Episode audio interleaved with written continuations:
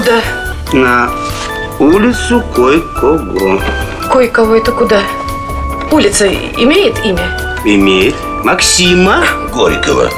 А, Горького. Правильно, улицу писателя Максима Кой-Кого. А, ну сразу вы так и сказали. Я сразу сказал. Доходчиво и внятно, интересно и понятно. Истории псковских улиц. В эфире радио «Маяк Псков» проект «Уличные истории».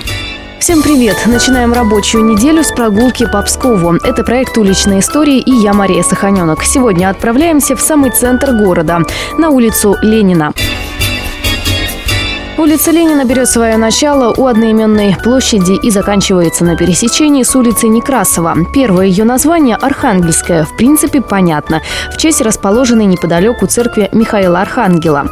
Храм был построен в 1399 году, но уже в конце XIV века его облик перестал нравиться местным жителям, поэтому церковь была сильно перестроена. В начале 17 века храм оказался в запущенном состоянии, но уже в 1613 году его осветили после масштабного ремонта.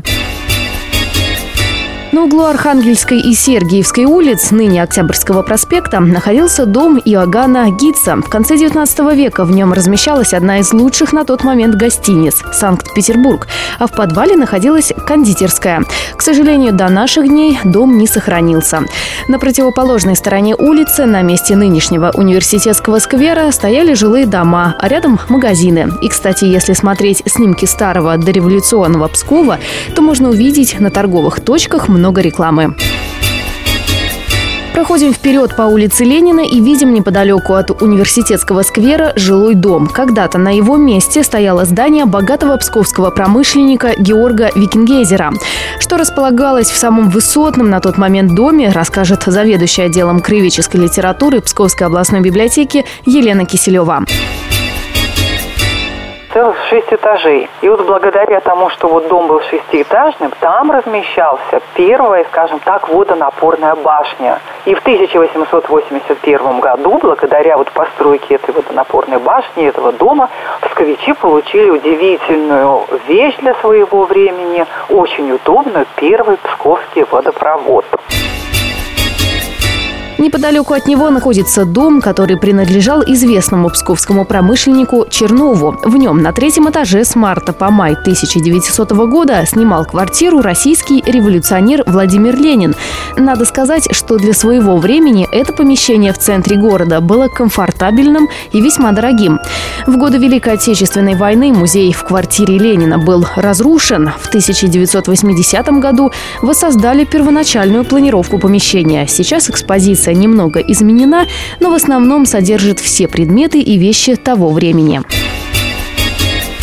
Проходим несколько сотен метров вперед и видим дом, в котором с 1936 года жил наш земляк, блестящий полководец Константин Константинович Рокоссовский. Кто был его соседями и какая легенда связана с созданием, расскажет Елена Киселева.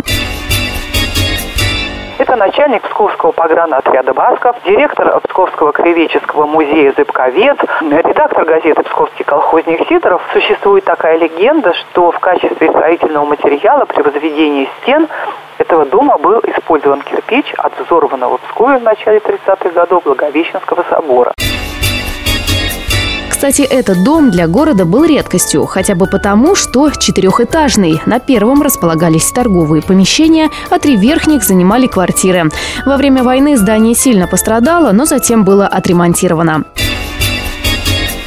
В годы Великой Отечественной войны в одном из домов на улице Ленина располагалась немецкая биржа труда, где работала подпольщица Ольга Морозова.